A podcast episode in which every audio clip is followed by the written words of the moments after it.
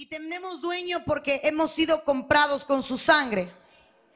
Eh, no sé a cuántos se les ha dado la oportunidad en algún momento de comprar algo, pero el que compra un teléfono o al que le dan un teléfono, lo primero que hace es configurarlo y ponerle su nombre, ¿verdad? Y lo configura y le pone su nombre y el que hace un correo lo pone a su nombre y el que tiene una línea la pone a su nombre y usted va a comprar un ventilador y tiene que ponerlo a su nombre y creo que hasta las planchas, ¿verdad? Usted va a comprar una plancha y tiene que ponerlo a su nombre porque todo lo que usted compra tiene que llevar su nombre en la propiedad. Todo lo que usted compra tiene que tener su nombre en la propiedad. De hecho, en nuestro país no se acostumbra, pero fuera de nuestro país la cultura dice que cuando la mujer se casa con el hombre, pierde su apellido y adquiere el apellido del esposo. Porque una vez que él pasa a ser el esposo, pasa a ser el dueño. sea, el apellido, hermano, la mujer lo tiene que usar porque cuando le preguntan, eh, ¿y tú cómo te llamas? Eh, ya, no, ya no se llama con el apellido de soltera, ahora yo me llamo de Font.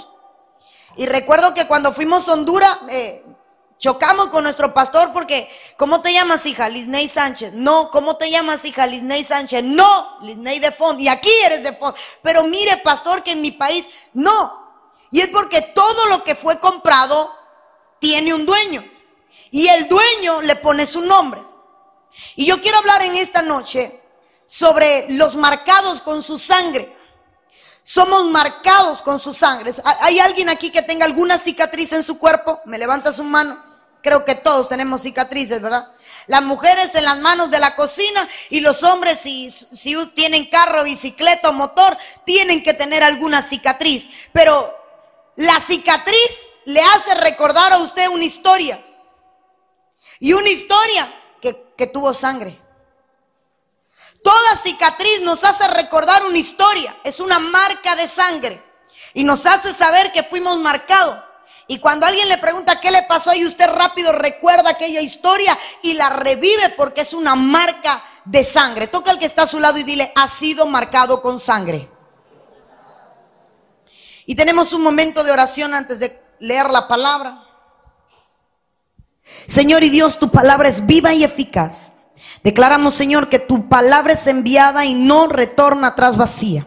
Declaramos que ella cumple el propósito con el cual es enviada. Y en esta noche tu palabra viene a sanar, a libertar, a salvar, a transformar, a rescatar en el nombre de Jesús. Reprendemos todo entretenimiento y todo espíritu de distracción en el nombre de Cristo. Y apelamos a ti, Espíritu Santo, para que traigas convicción a tu pueblo. En el nombre de Jesús. Amén y amén. Eh, cuando un niño nace, lo primero que hace el, neonatólogo o, o, el enfermero, la persona que esté ahí, es marcar al niño con una manilla. Y eso evita que el niño se pierda. Quizás el niño no tiene nombre, pero ya está marcado. El niño quizás ni siquiera, hermano, sepa quién es su mamá, pero está marcado. No sé cuántas son madres, pero cuando a nosotras nos entregan los hijos, los revisamos de pie a cabeza. ¿Verdad? Quizás usted no, yo tuve tres y a los tres los revisaba por adelante, por atrás, por abajo de los brazos. ¿Por qué? Porque uno le busca algo.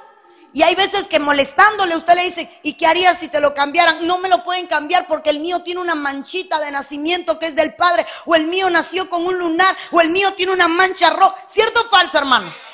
Y usted dice, ah, me pueden quitar el niño, pero solo le miro los pies y ya sé quién es el padre. Porque nació marcado, diga conmigo, nació marcado. Pero algo que me impresionó es que nacimos marcados con sangre. Porque cuando el niño nace, a pesar que está rodeado de un líquido amniótico, al niño nacer sale mojado, embarrado y cubierto de sangre. Porque al pasar por el canal del parto o por el útero, si fuera eh, pues cesárea, el niño se embarra de sangre y sale marcado con la sangre de su madre y sale marcado con una genética. Y no solo, ahí saltó un médico, ¿verdad? Lo dije bien. No solo sale marcado con sangre, sino con dolor. El primer signo de un niño cuando nace es el dolor. Es la marca de que los pulmones se abrieron. Es la señal médica de que hay vida. Y si el niño no llora, hay que provocarle el llanto. Entonces, hay una marca, ¿verdad? Hay una marca. Y me impresionó que todo lo que es marcado con sangre, todo lo que es marcado con sangre, se marcaba para saber quién era el dueño y a quién le pertenecía. Ahora, en el libro de Génesis capítulo 4, versículo 7, aparece el primer derramamiento de sangre. La primera marca con sangre, el primer hombre marcado con sangre, la primera vez en que la tierra se marcó de sangre. Porque la tierra también se marca con sangre. Y dice Génesis 4:7, y si bien hicieres, no serás enaltecido. Y si no hicieres y si no hicieres bien, el pecado está a la puerta. Con todo esto, con todo esto, a ti será su deseo y tú te enseñorarás de él. Dios le habla a Caín y le dice, eh, cuando Dios le habla a Caín, lo primero que le dice es, Caín, hay un pecado que está a la puerta. Diga conmigo, hay una puerta. Cuando usted llega a cualquier lugar, lo primero que se encuentra es una puerta. Cuando usted sale de cualquier lugar, lo primero que se encuentra es una puerta. De hecho, el canal del parto es una puerta donde el niño pasa a una vida que necesita, hermano, un cambio. Aquí tengo uno, dos médicos, no sé si me vino hoy la otra doctora, tengo tres médicos, me falta otra. Me faltan, tenemos cuatro médicos acá en la iglesia. Es impresionante, hermano, que mientras el niño está en, el vientre de la madre no necesita respirar. Mientras el niño está en el vientre de la madre no necesita comer aunque tiene el reflejo de succión porque se ha probado a través de ultrasonido que el niño dentro del vientre en las últimas semanas ya hace por, por tener el reflejo de succión. Es impresionante como el niño no precisa de oxígeno, no precisa, hermano, de nada. Sin embargo, cuando el niño pasa una puerta, cuando el niño pasa una puerta y llega a otro lugar, hay un cambio. El niño tiene que llorar automáticamente con el llanto los pulmones se expanden y empieza el niño a respirar. Voy, bien, médicos. El niño empieza a respirar automáticamente, hermano. Hay niños que nacen pidiendo, hermano, leche ya. Hay otros que nacen con el celular en la mano, ¿verdad? Pero hay unos que nacen pidiendo leche. Y lo impresionante es que detrás de una puerta hay un cambio, detrás de una puerta hay una nueva dimensión y detrás de cada puerta hay cosas. Eh, yo recuerdo que yo era pequeña y yo hacía la visita a una casa de unas familias mías que vivían bien y tenían las puertas de los cuartos cerrados y como en mi casa no había puertas, había cortina, hermano, yo quería abrir las puertas. Porque yo quería, mi abuela me llevaba y decía, ¿qué habrá allá atrás? ¿Será que esconden los caramelos? Y niño al fin, ¿verdad?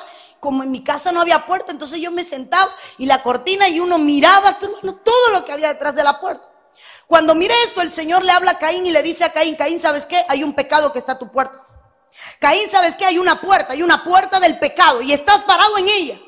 Y si no tienes cuidado, Caín, el pecado se va a enseñorear de ti. ¿Y sabe qué me llamó la atención? Hay mucha gente que está parado en una puerta de pecado y no se ha dado cuenta, aunque Dios le ha advertido. Hay mucha gente a la que Dios le ha dicho donde estás es malo, lo que estás haciendo es malo. Hay mucha gente a quien los padres han sido voceros de parte de Dios y le dicen, si sigues donde está, preso vas a caer. Si sigues tomando, vas a parar en un hospital. Si sigues bebiendo, si sigues endrogándote, te voy a ver mal. Y lo que yo veo es que toda puerta está señalizada. Y, Caín, hermano, le hizo caso omiso a la alerta de Dios. Y cuando le hizo caso omiso, en el verso 10 dice que ellos fueron, llevaron la ofrenda. Usted conoce la historia, Dios miró con agrado a Abel y a su ofrenda. Y luego Caín mata a su hermano. Y en el verso 10 dice que el Señor habla y le dice el Señor, ¿qué has hecho? Le llama Caín y le dice, ¿qué has hecho? Hermano, ¿cómo supo Dios que Caín había matado a su hermano Abel? Y lo impresionante fue había marcado con sangre su vida. Y el Señor le dijo, es la voz de la sangre de tu hermano que clama a mí desde la tierra. ¿Y sabe qué? La sangre tiene voz. La sangre clama. Hay un refrán del mundo que dice, la sangre llama, ¿verdad? De repente el padre nunca tira una piedra ni un chícharo por el vejigo y llega un día con los brazos abiertos a los 15 años a verlo por primera vez y el niño, papi, y la madre con ganas de reventarlo, mi hijo, ni, ni, un fongo nunca te trajo. Y, y los vecinos y la familia, tranquila, la sangre llama. Y sabe que mire, la sangre clama. Y lo que yo vi es que el altar, el lugar donde se entregó ofrenda, había sido marcado con sangre. La tierra había sido marcada con sangre. Y ahora la sangre estaba clamando porque había marcado a su asesino. Cuando miré esto, hermano, en el verso 14, dice la Biblia, aquí me echas hoy de la tierra y de tu presencia me esconderé. Y seré errante, decía Caín al Señor, y extranjero en la tierra. Y sucederá que cualquiera que me hallare me matará. ¿Cómo es que Caín, sabía que todo el que le iba a encontrar lo iba a intentar matar? Y es porque Caín tenía una marca. Y la marca que tenía Caín era la marca de la sangre de su hermano. Había sido marcado con la muerte de un inocente. Había sido marcado con la muerte de alguien. Yo sé que usted no entiende todavía mucho de lo que estoy explicando. Entenderá ahorita. Y dice que Caín le dijo al Señor, Señor, tú me estás echando, pero donde quiera que me pare, alguien va a intentar matarme. Donde quiera que me pare, alguien va a intentar quitarme la vida. Y en el verso 15 el Señor le dijo, y le responde Jehová, ciertamente cualquiera que matare a Caín siete veces será castigado. Entonces Jehová puso señal, y la palabra señal en el original significa puso marca. Entonces Dios puso una marca en Caín para que no le matase cualquiera que lo hallare. Y ahora es que usted va a entender. Hay gente que no conoce a Dios y juega creyendo que está bien porque hasta el día de hoy no lo han matado. Hay gente que dice, hermano, yo, yo tengo buen H, como dicen por ahí. Hay gente a los que le dicen, oye, qué buena limpieza te hicieron, qué bien trabaja tu padrino. Como te funciona la maniguita esa, hermano, ni que fuera de batería. Qué buena protección la tuya, tienes santo que te curen ahí. Hermano, no. Es que Dios puso una marca sobre ti, una marca de sangre que dice, cualquiera que te hallare para matarte no podrá matarte, porque yo te he marcado. ¿Sabe de qué estoy hablando? De gente que está en pecado, de gente que anda huyendo, de gente que no quiere saber ni de Dios ni de la iglesia. Gente que hoy ha venido aquí porque le invitaron y quería ver y quería conocer. Y vaya, por cumplir por quien me invitó vine. Pues déjeme decirle que le tengo una noticia. Eres un Caín errante. Eres un Caín que sacrificó a Abel el Cordero Perfecto, Cristo. Pero su sangre te marcó. Eres un hermano, eres alguien a quien tú no escogiste a Dios, sino que Dios te escogió a ti. Por eso se llama soy de Cristo. Eres alguien, hermano, que no hoy no lo vas a entender. Pero todas las veces que has podido morir y no has muerto es porque hay una marca. Una marca que puso Dios y dijo a este no lo maten, a este no lo, no, aunque venga, aunque lo encuentren, no lo maten. Y entonces usted ha venido quizás por una calle y ha chocado el delante de usted y usted no ha muerto. Y se iba a montar en un carro y de repente no se montó y los que se montaron todos murieron. O se iba a montar en un avión y, y usted se quedó abajo y el avión explotó y cayó y unos cuantos hermanos se murieron, menos usted. O una casa se quemó y usted estaba adentro y a usted el fuego no lo tocó. O andaban buscando a alguien para apuñalearlo. Hasta se equivocaron y de repente ni lo tocaron. Y usted se cree Superman porque escapó de la muerte. Y mi noticia es, usted no tiene control ni de la vida ni de la muerte. Usted si no ha muerto es porque hay una marca sobre su vida. Hay una marca de sangre que dice que usted tiene un dueño y que nadie le va a poder tocar porque hubo uno que lo preservó a vida. Hay, quizás hay personas que, que cuentan su relato y dicen, cuando yo nací, casi muero. Mi mamá me intentó abortar tanto y aquí estoy yo. Yo, soy tan duro de matar y hasta se ponen apellidos, hierba mala nunca muere.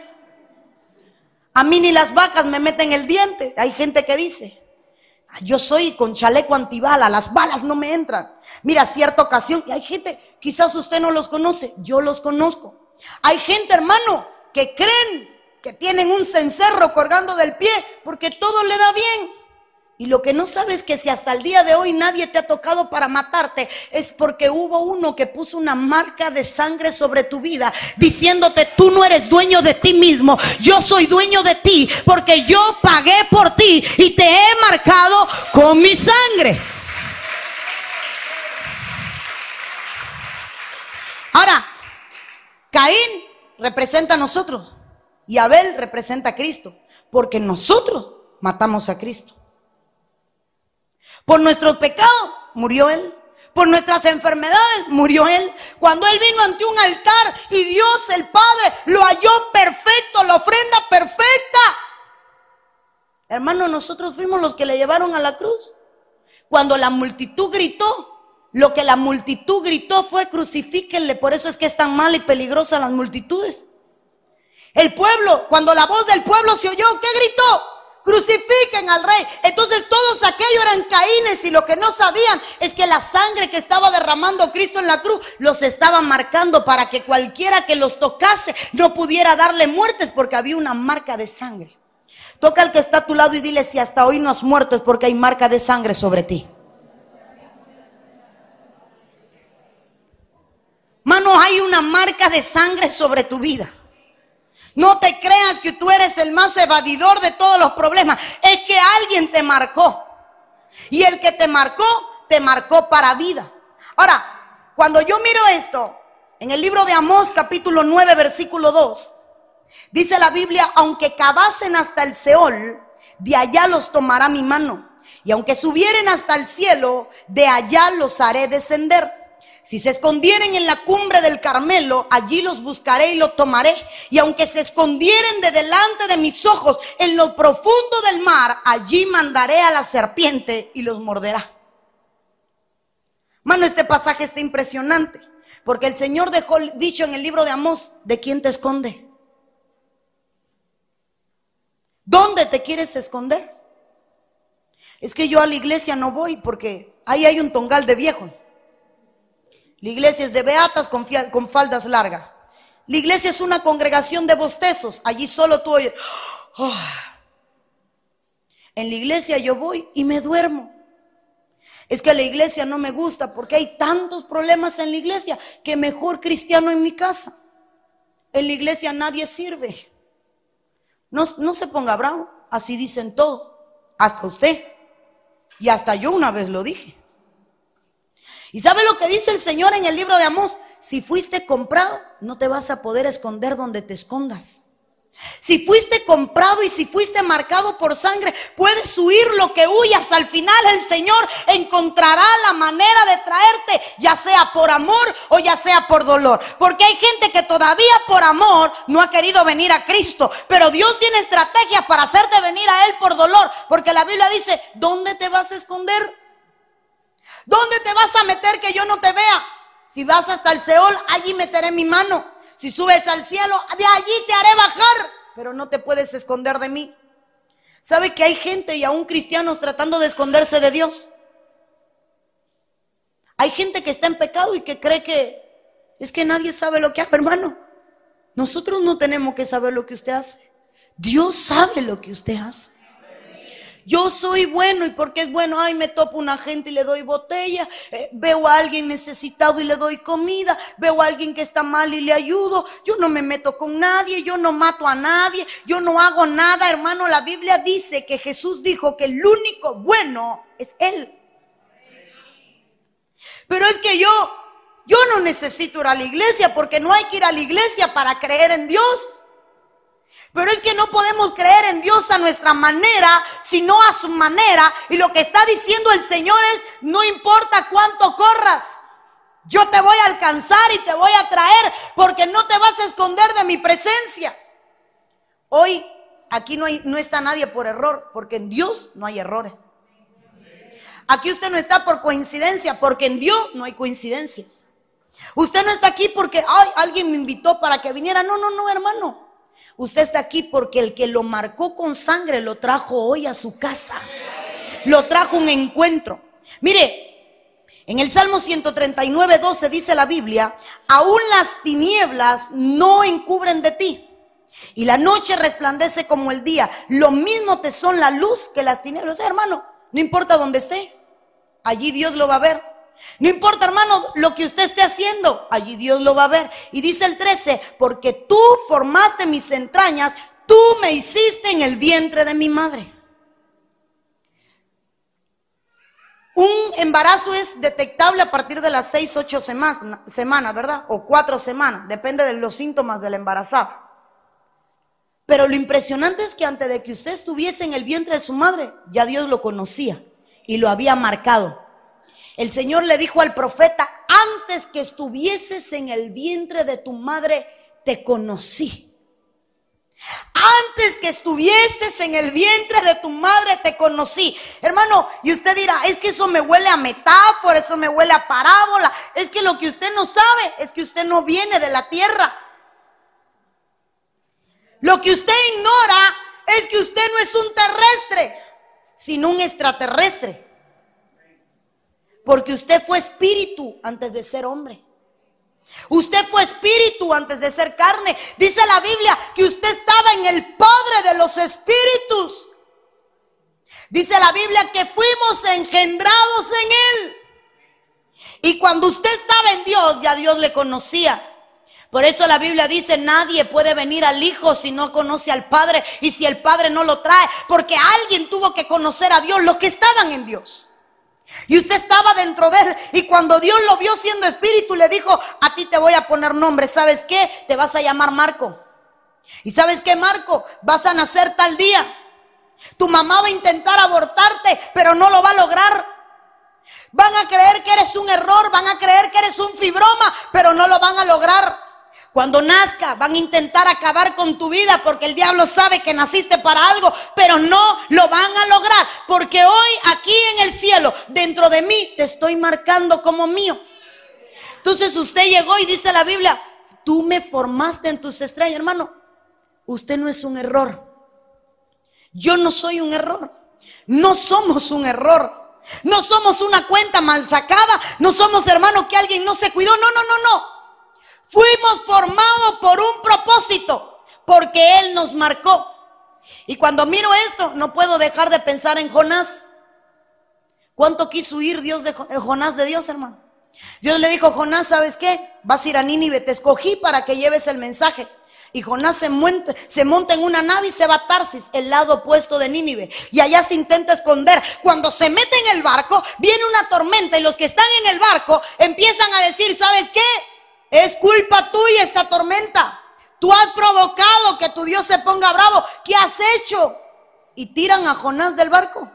Y cuando tiran a Jonás del barco, dice que hay un pez bien grande que se traga a Jonás. Y cuando se tragan a Jonás, hermano, tres días estuvo en el vientre de Jonás, murió. La Biblia dice que descendió hasta el Seol. Y por eso dice anteriormente, y no es que estoy inventando, lo dice en la Biblia, si desciendes hasta el Seol, de allí te voy a sacar. Jonás se metió hasta el Seol, Jonás se escondió. Bueno, ya no estoy dentro de un pez, ahora llegué al Seol. Hay gente que le está huyendo a Dios. Hay gente a quien le han predicado y le anda huyendo a Dios. Hay gente, hermano, que siente algo de él que dice, yo le pertenezco a Cristo, yo soy de Cristo, pero le anda huyendo a Dios. Hay gente que le tiene tanto miedo, tanto miedo a comprometerse con Dios que anda como Jonás huyéndole. ¿Y sabe qué? Aún al Seol lo llevaron. Aún al Seol lo llevaron. Y cuando lo hicieron descender, lo humillaron hasta lo sumo. Y ahora Jonás, ¿sabes qué, Señor? A donde tú digas, yo iré. ¿Sabes qué, Señor? A donde me mandes, yo iré. ¿Sabes qué, Señor? Voy a Nínive, perdóname, me arrepiento. Hay problemas que están pasando en tu vida por una sola causa, porque le andas huyendo a Dios. Hay batallas con las que estás pasando y no entiendes el por qué, porque le andas huyendo a Dios.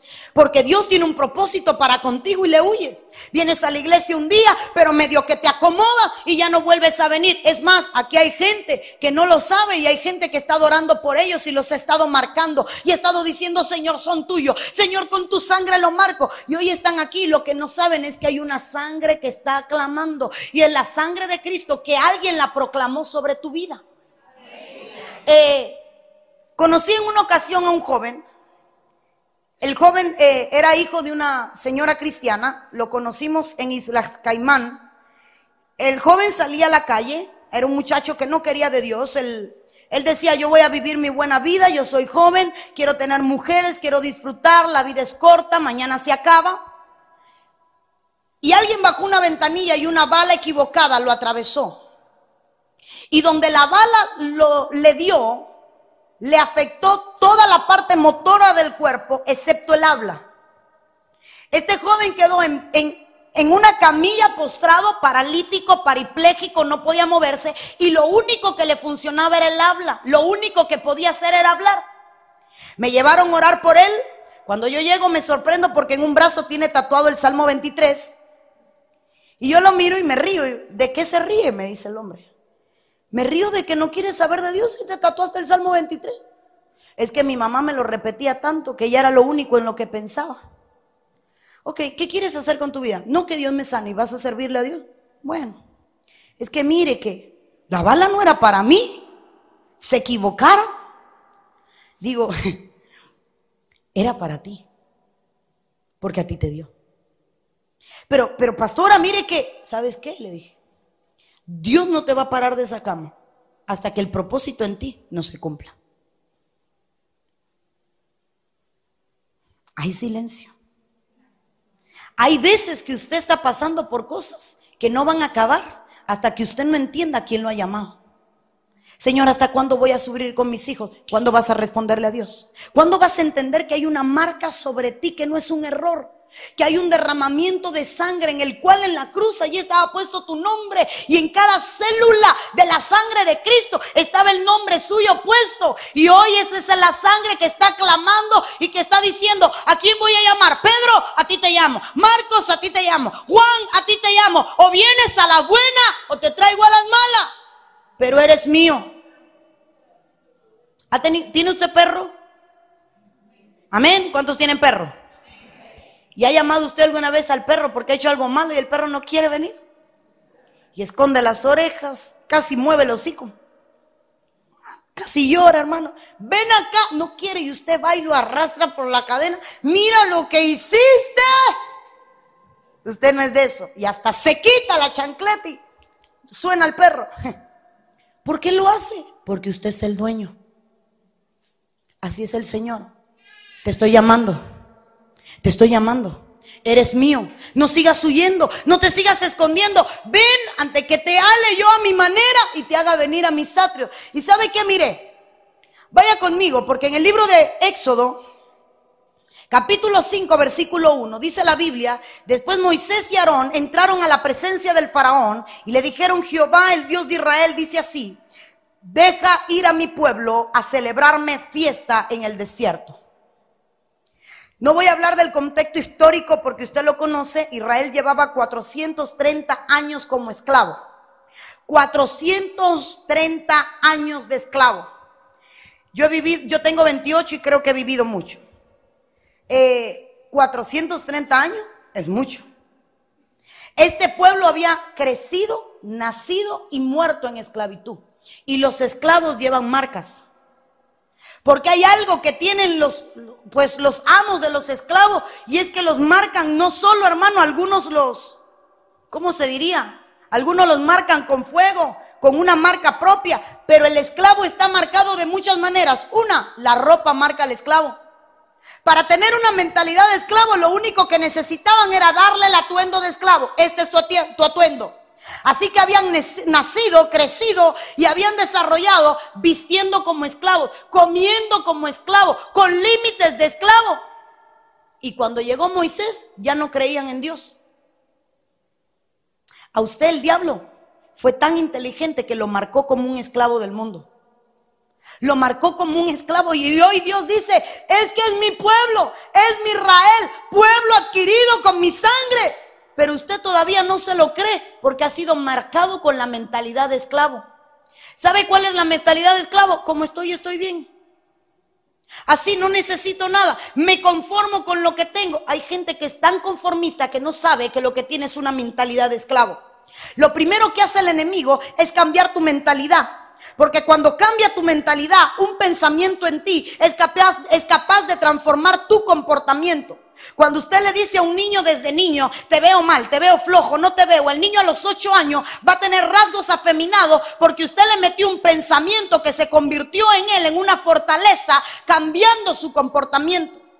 Usted le dice a un niño eres igualito a tu padre, vas a ser igual a tu padre, nunca vas a cambiar y el niño va a ser igual al padre porque un pensamiento en una mente que puede desarrollarlo es igual a un comportamiento.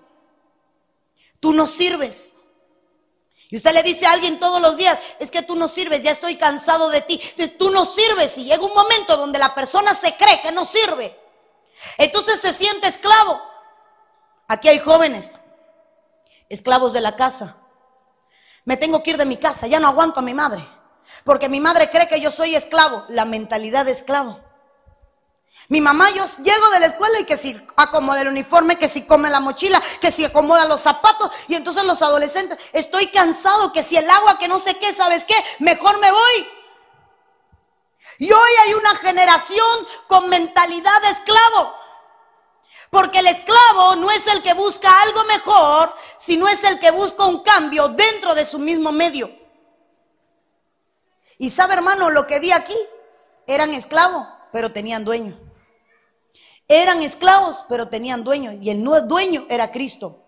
Tú puedes que seas esclavo porque no conozcas al Señor, pero tu dueño es Cristo. Y Él quiere hacerte libre para que tú le hagas fiesta. Y Él quiere hacerte libre de la esclavitud para que tú le hagas fiesta. ¿Sabe lo que dijo el Señor a Faraón? Libértalos porque son míos.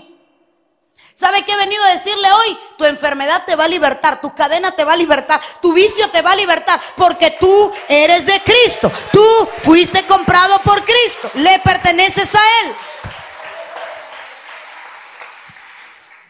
En el verso 12, en el capítulo 12, dice que el Señor iba a herir a todos los primogénitos. Y que cuando iba a herir a todos los primogénitos, ya fueran de bestias, ya fuera de todo, iba a matar a todo el mundo, hubo una solución. Y la solución, dice en el verso 13, que era coger sangre y untarla en las puertas como señal. Y que cuando esta sangre estuviera en las puertas, el Señor iba a pasar y no iba a permitir que el destructor llegara. Muchos de nosotros hemos sido marcados con sangre y por eso hasta el día de hoy no has perdido a tu hijo aunque ha estado pasando por enfermedad.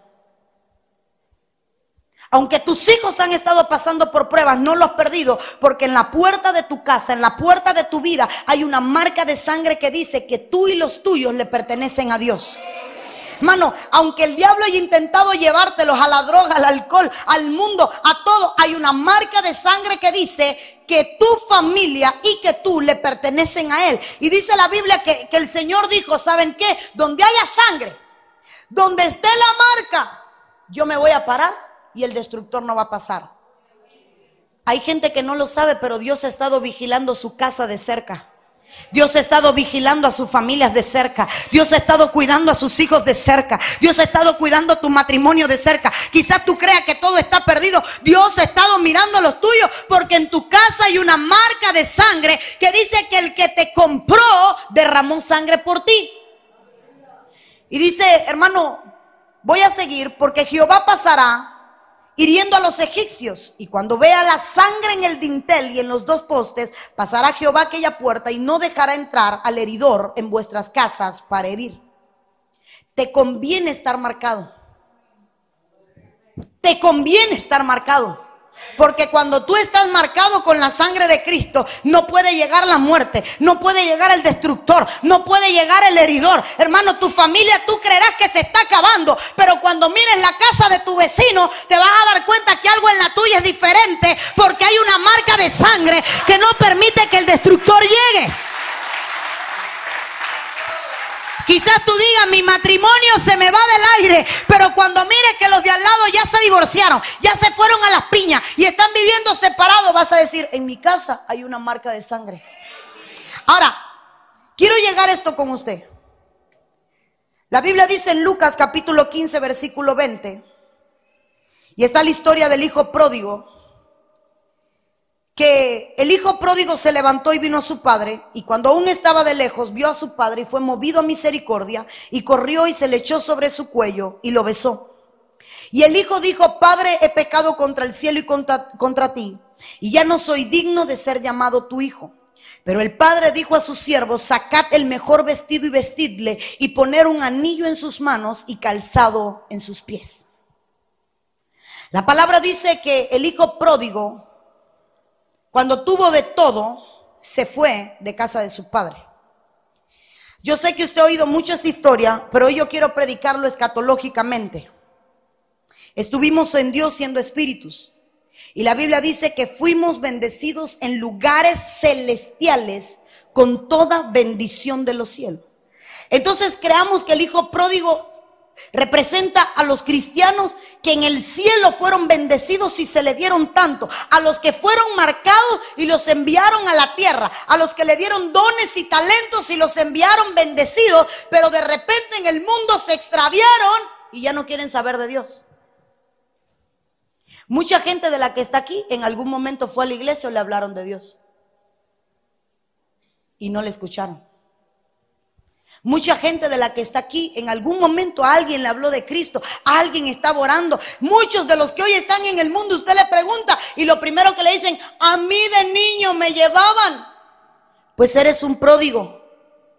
Ay, si yo hasta canté en una iglesia una vez, toqué en una iglesia. No sé cuántos recuerdan una vez que fuimos a evangelizar al parque y no sé quién entró conmigo a la Begonia. Y había una chica turisteando, para no decir jineteando, andabas tú conmigo, hijito. Y llega una mesa, hermano, a predicar. Y hay una jovencita que no traía ropa, porque ya lo que traía era un trapito, hermano. Y entonces sentadita allí con su buena cerveza. Y cuando llego a hablarles de Dios, ¿sabe qué me dijo ella? Ah, sí, yo soy cristiana. Gloria a Dios, me dice. Yo me quedo. Y yo pertenezco, saben que por ética nunca decimos nombre, a tal iglesia. Y yo, ¿qué haces aquí? Evangelizando, hermano. ¿Sabe qué? Hay tantos pródigos. Hay tantos pródigos. Hay tanta gente a la que Dios ama y que está desperdiciando su dinero, su herencia, su talento en el mundo. Hay tanta gente a quien Dios le ha dado tanto y lo está desperdiciando en el mundo. Hay tanta gente que tenía que estar aquí arriba, que tenía que estar sirviendo y que está como pródigo en el mundo porque le hizo daño, porque lo marcó alguna iglesia, porque lo marcó algún líder, porque lo marcó la familia o porque sencillamente el lugar donde estaba no estaba Dios y hoy anda como el pródigo vagando. Pero yo he venido a decirte, no importa qué tan pródigo tú eres, lo que a mí me importa para que tú sepas es que fuiste marcado con su sangre y la sangre está clamando y cuando el clamor llegue al trono vas a tener que venir a él. La palabra dice que el pródigo regresó pidiéndole perdón a Dios. Y le pidió perdón a su padre y el padre fue movido a misericordia.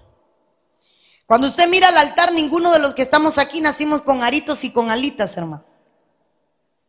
Todos venimos del mundial, ¿verdad? Venimos del mundo. Todos venimos sucios. Cuando vinimos a Cristo, todos estábamos, hermano, que no queríamos entrar a la iglesia y que nos viera, porque el de al lado, ¡ay, ese me conoce! ¡Ay, aquel me veía cuando yo pedía la... donde me veía? Padre, si aquel fue novio mío y ahora está casado, ay, si mi esposo se entera, mejor secreto guardado. Es más, me voy de la iglesia. Todos tenemos secretos. Todos tenemos cosas feas que ocultar. Todos tenemos cosas de qué avergonzarnos, porque fuimos marcados con el mundo. ¿Sabe cuál fue la estrategia? La estrategia más inteligente del diablo para marcar a la juventud, los tatuajes. ¿Sabe por qué? Porque el diablo dijo, este para que no sepa que Dios lo marcó, mejor lo marco yo. Y se levantó una generación donde el tatuaje es moda. Y lo que no saben es que son víctimas. Hermano, no son para mirarlo. Ay, está tatuado. No, hermano, está marcado. Como el que llega de la guerra. Nosotros conocimos a un, a un hombre en Estados Unidos que no sé cuántas guerras había peleado. Aquí tengo un disparo, aquí tengo, aquí tengo, aquí me sacaron una bala, de aquí me sacaron otra. Cuando fui francotirador, mire, este ojo lo perdí, así nos decía. No puedo doblar las rodillas de tanto tiempo agachado. Así nos decía, ah, mire este hombre, ¿sabe por qué tengo problemas? Me explotó una granada y las medallas. Hermano, realmente era un héroe de guerra. No le cabía una cicatriz más, era Frankenstein el viejo. Hay gente que está tan marcada, tan marcada, que no quiere saber de Cristo. Israel estaba tan marcado por la esclavitud que no quería saber de Dios. Hay una generación que se ha levantado incrédula y que no quiere saber de Dios porque el enemigo le ha marcado. Y le ha marcado tanto que cuando el hijo pródigo llegó al padre, lo primero que hizo el padre fue cámbienle el vestido. Cámbienle la ropa, cámbienle el estuche, cámbienle lo de afuera, porque hay marcas en su cuerpo que hasta que no la cambiemos no va a cambiar su mentalidad. Hay cosas en ti que Dios quiere cambiar para cambiar tu mentalidad. Hay prejuicios en ti que tienen que cambiar para que Dios cambie su mentalidad. He conocido a gente que ha llegado a nuestra iglesia y ha dicho, yo no sabía que la iglesia era así. Porque me imaginaban un poquito de viejo. Y que iban a bostezar. Y cuando llegan a conocer a Dios dicen, ¿y yo dónde estaba? Y yo porque estaba perdido. ¿Y sabe qué? Era que el enemigo le había vendado los ojos del entendimiento para que no entendiera quién le había comprado. Zacarías 3.1 dice, entonces me mostró al sumo sacerdote Josué que estaba delante del ángel del Señor.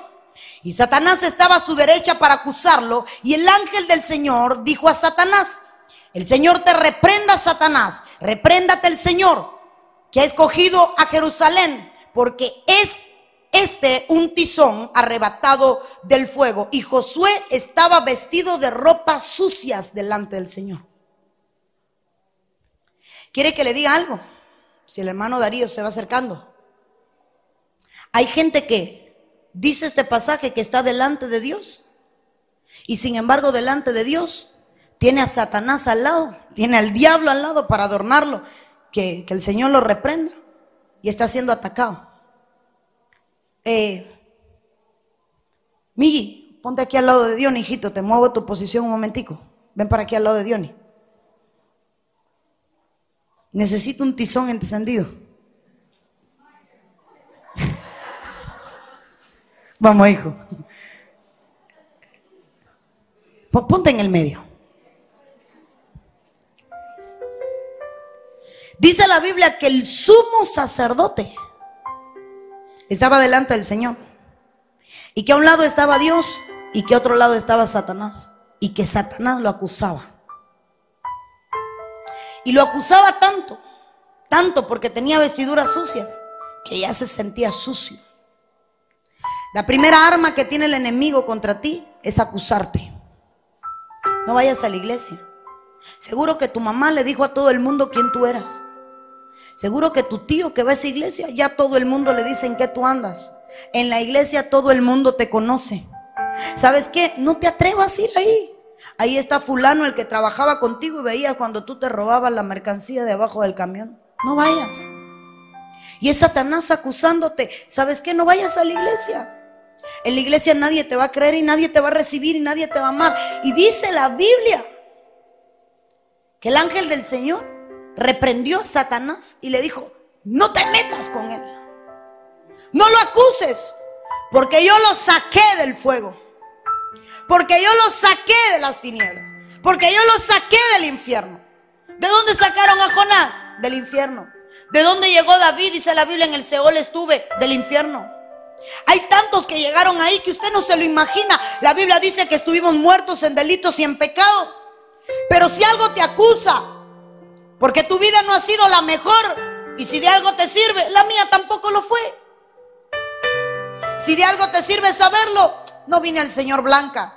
Vine con ropa sucia. Si de algo te sirve saberlo, todos los que estamos aquí llegamos sucios. Pero llegamos creyendo una palabra del Señor cuando dijo, yo te saqué yo te lavé y yo te voy a cambiar tu vestidura para que la gente nunca más te vea como lo que tú eras, sino como alguien que ha sido comprado y marcado con la sangre de Cristo. Gracias, Mike. Gracias, mía. Y dice, y esto habló y dijo a los que estaban delante de él, quítenle la ropa sucia.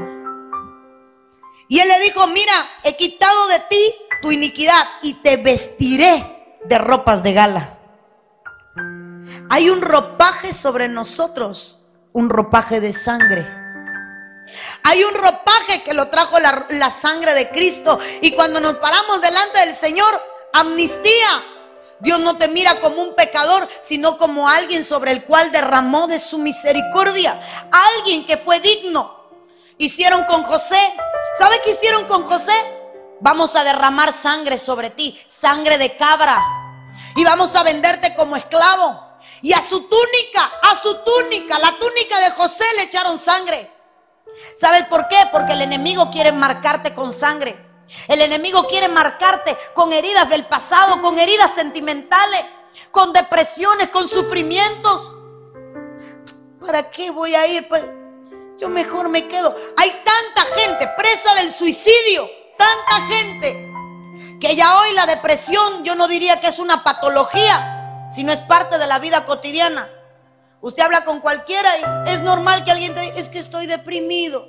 ¿Qué tienes? Certificado médico. ¿Y eso por qué? Depresión. ¿Cuál? Posparto, preparto, parto. Alguna de esas. Tengo una. ¿Qué tiene? Deprimido. ¿Y eso qué pasó? Ay, mi hijo se fue del país y es de bendición. No importa, estoy deprimido. ¿Qué pasó? Me quitaron la casa. ¿Qué tiene? Hermano, el enemigo te ha marcado el alma con situaciones de la vida. A José lo estaban marcando. ¿Sabes qué? Tu familia no te quiere. Esa era la marca de José. ¿Sabes qué? Tus hermanos no te quieren. ¿Sabes qué? Eres la oveja negra de tu familia. Cuando tú llegas a tu casa, todo el mundo se calla. Llega tu familia y el maletín lo cierran. Ahí llegó. ¿Eh? Nada traje. Porque nadie te quiere. ¿Sabes que eres un José al que marcaron con sangre? A que la madre le dice a cada rato, yo no tenía que haberte parido. A quien el padre a cada rato le dijo, yo no sé, tú no, tú no eres hijo mío, ni a mí te, te pareces y estás marcado. A quien los padres le han dicho tantas veces, tú no sirves, que esa marca está vigente en el corazón. Y quiere que le diga, cuando a él lo marcaron, vino una nueva marca. Y el Señor lo sacó de allí y lo marcó con sangre. Y dijo, la túnica la túnica, su cobertura, lo que cubre su vergüenza, lo que cubre su desnudez, lo que cubre su falta, necesita ser marcado con sangre. El Señor quiere ponerte un ropaje donde no haya vergüenza, donde no haya pecado, porque por su gracia, la Biblia dice, y todo aquel que confiesa y se aparta, dice la palabra, alcanza la misericordia de Dios. Y cuando tú reconoces que ha fallado, el Señor dice, te voy a poner una nueva vestidura una vestidura marcada con mi sangre. Una vestidura de misericordia. Y ya voy a terminar, hermano. Hebreos 12:24, la Biblia dice, a Jesús el mediador del nuevo pacto y a la sangre rociada que habla mejor que la de Abel. Tristemente no puedo usar la Biblia en inglés porque solo Dayan me entendería. Pero hay una Biblia que es la King James que cuando hoy en la tarde buscábamos el versículo, la traducción de la Biblia en inglés al español vendría diciendo, porque a Jesús, que es el mediador del nuevo y mejor pacto, dice, la sangre derramada con sufrimiento, clama, grita, llora más que la de Abel. El Génesis habla con una sangre que se derramó. Y ahora Hebreo sabe lo que dice. Hay una sangre que está clamando. Y que está clamando porque fue derramada. Y clama más que la de Abel, clama por ti. Y dice la Biblia, cuánto mayor castigo pensáis que merecerá el que pisoteare al Hijo de Dios y tuviere por inmunda la sangre del pacto en la cual fue santificado, hiciere afrenta al Espíritu de gracia. Hay una sangre que se derramó por usted. La Biblia dice que en el cielo hay un libro, el libro de la vida, donde está su nombre. Ahí está el nombre de Berta, Josefa, María, Eutaquia, no sé cómo usted se llama, Tanagilda. Ahí está su nombre. Y ahí está el nombre de los que fueron lavados con sangre. Y quiero decirle algo. Cuando Jesús se fue, dijo, rogaré al Padre para que envíe al Espíritu Santo. Y rogaré para que envíe el Espíritu Santo para que te convenza, para que te convenza de tu falta. A mí no me convencieron mi familia de que yo era pecadora. Mi abuelita me llevaba a la iglesia desde que yo era una niña. A los 13 me rebelé y no quise saber más de la iglesia. Me cansé de ver a los pastores y demás porque me llevaba mi abuela, no el Espíritu Santo. Me bautizaron. Mi abuela me llevaba a las clases de que sí vas y de que sí vas. Y de que te bautizas, te bautizas. Casi por la oreja entró al agua, hermano. Y cuando tuve la primera oportunidad, me perdí de la iglesia. ¿Sabe por qué? Porque no me trajo el Espíritu Santo. Porque la, la, sangre todavía no había clamado por mí. Cuando cumplí mis 18 años, ay hermano, la sangre de Cristo empezó a clamar. Y empezó a decirle al Espíritu, Lisney es mía, tráiganmela. Lisney es mía, tráiganmela. Y lo primero que me tocó Dios para venir a él fue a mi hijo varón, el mayor, el violinista, el pequeñito.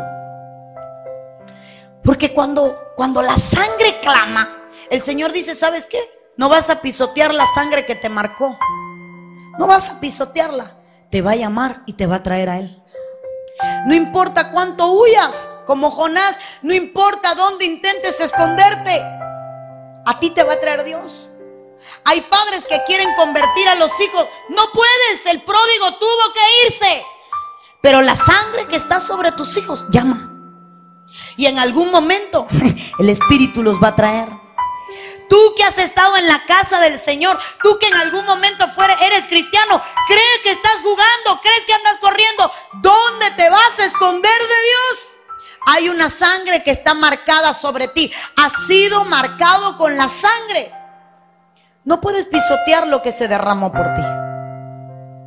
No puedes pisotear lo que se derramó por tu vida mientras Adulán va subiendo. No puedes pisotear la sangre del cordero que está sobre ti. Porque no puedes pisotear a Cristo. ¿Quiere que le diga algo?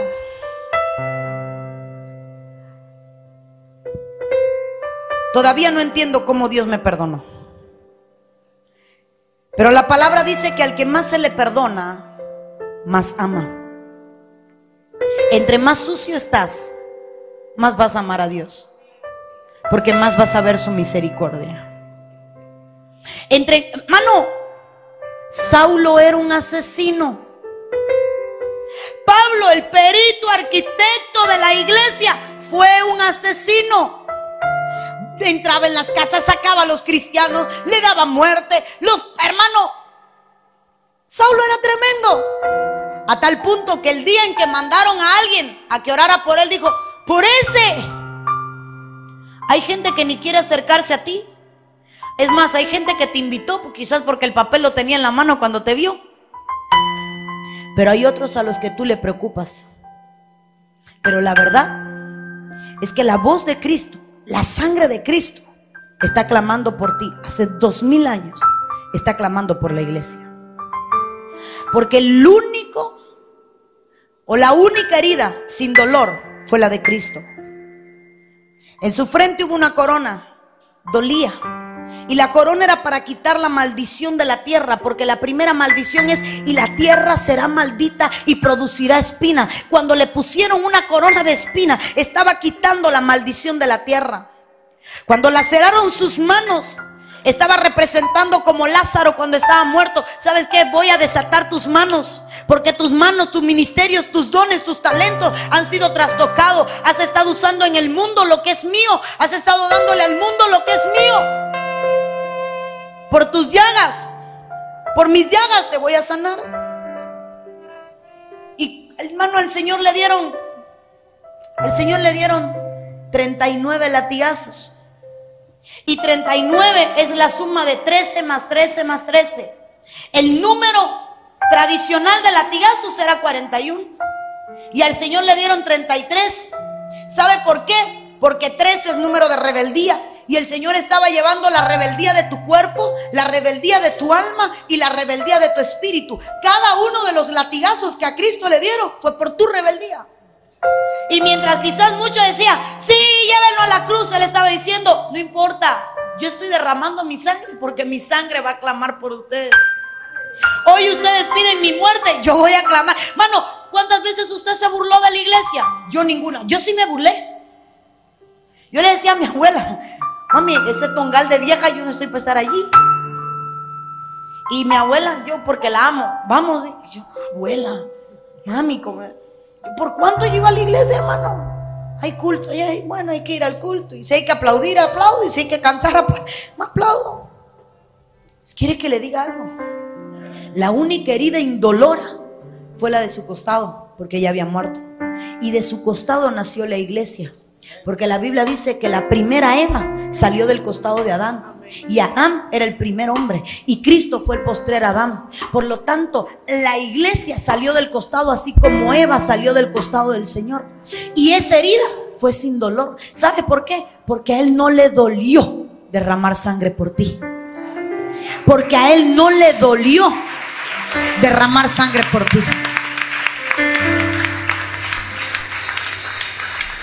Su gracia, por su gracia, fuimos marcados.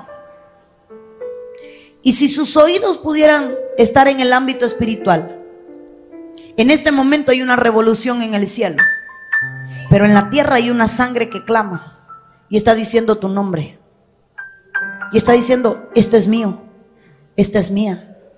Y el diablo no va a ir a la iglesia. No sé cuánto se le armó un rollo para llegar a la iglesia, ¿verdad? Te cogió tarde, la olla rosera no cocinaba, la, eléctrica se fundió, que si la bicicleta se ponchó, que si un rollo se hizo pedazo, que si en ese momento no encontraban los zapatos, que si la cajetilla de diente no la encontraba. Y usted no voy a la iglesia. Y algo, algo lo trajo. La sangre que clama lo trajo.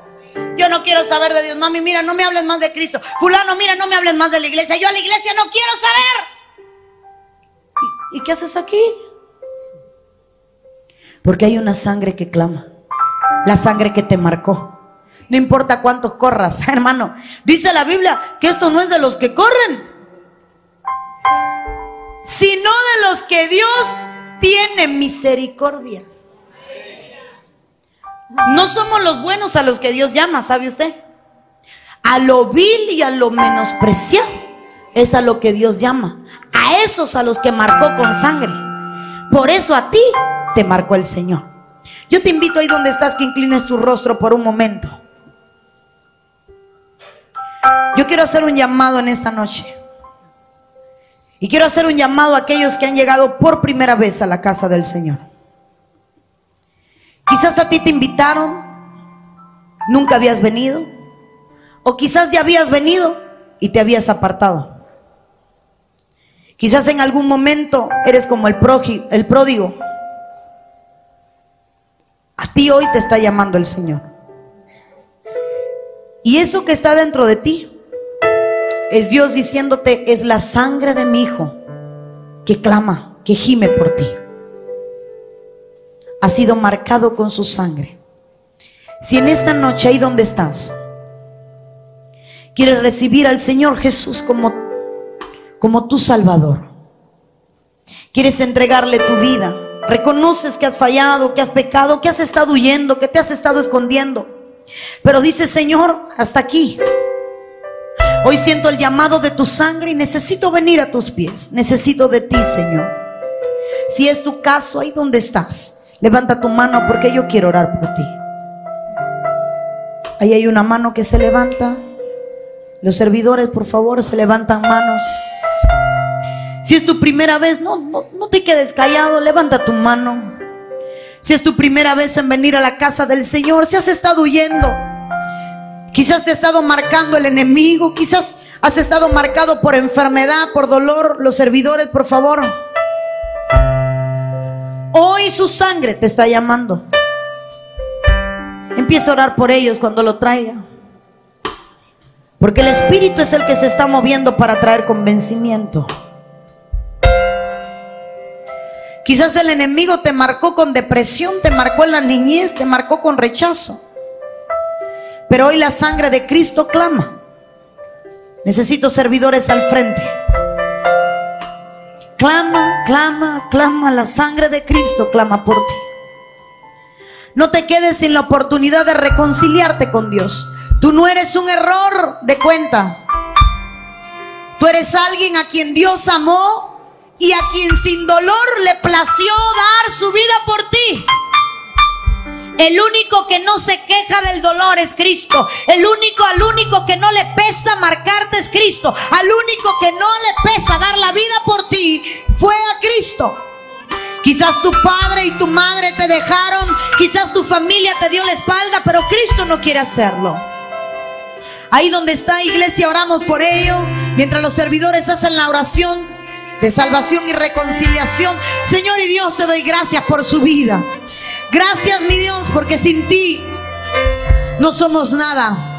Padre, hoy los pongo en tu mano sabiendo que ya están inscritos en el libro de los cielos. Espíritu Santo, convéncelos tú. Quebrántalos tú. Márcalos tú. Libértalos tú. Sé tú, Dios mío, sé tú. No importa que tanto haya hecho el mundo contra ti, hoy Dios está poniendo una nueva marca la sangre de Cristo. Hoy Dios se está marcando con su sangre. Hoy Dios te está marcando con su sangre. En el nombre de Cristo Jesús. Gracias Señor. Pásenlos a la recepción, hijo. Llévenlos a recepción.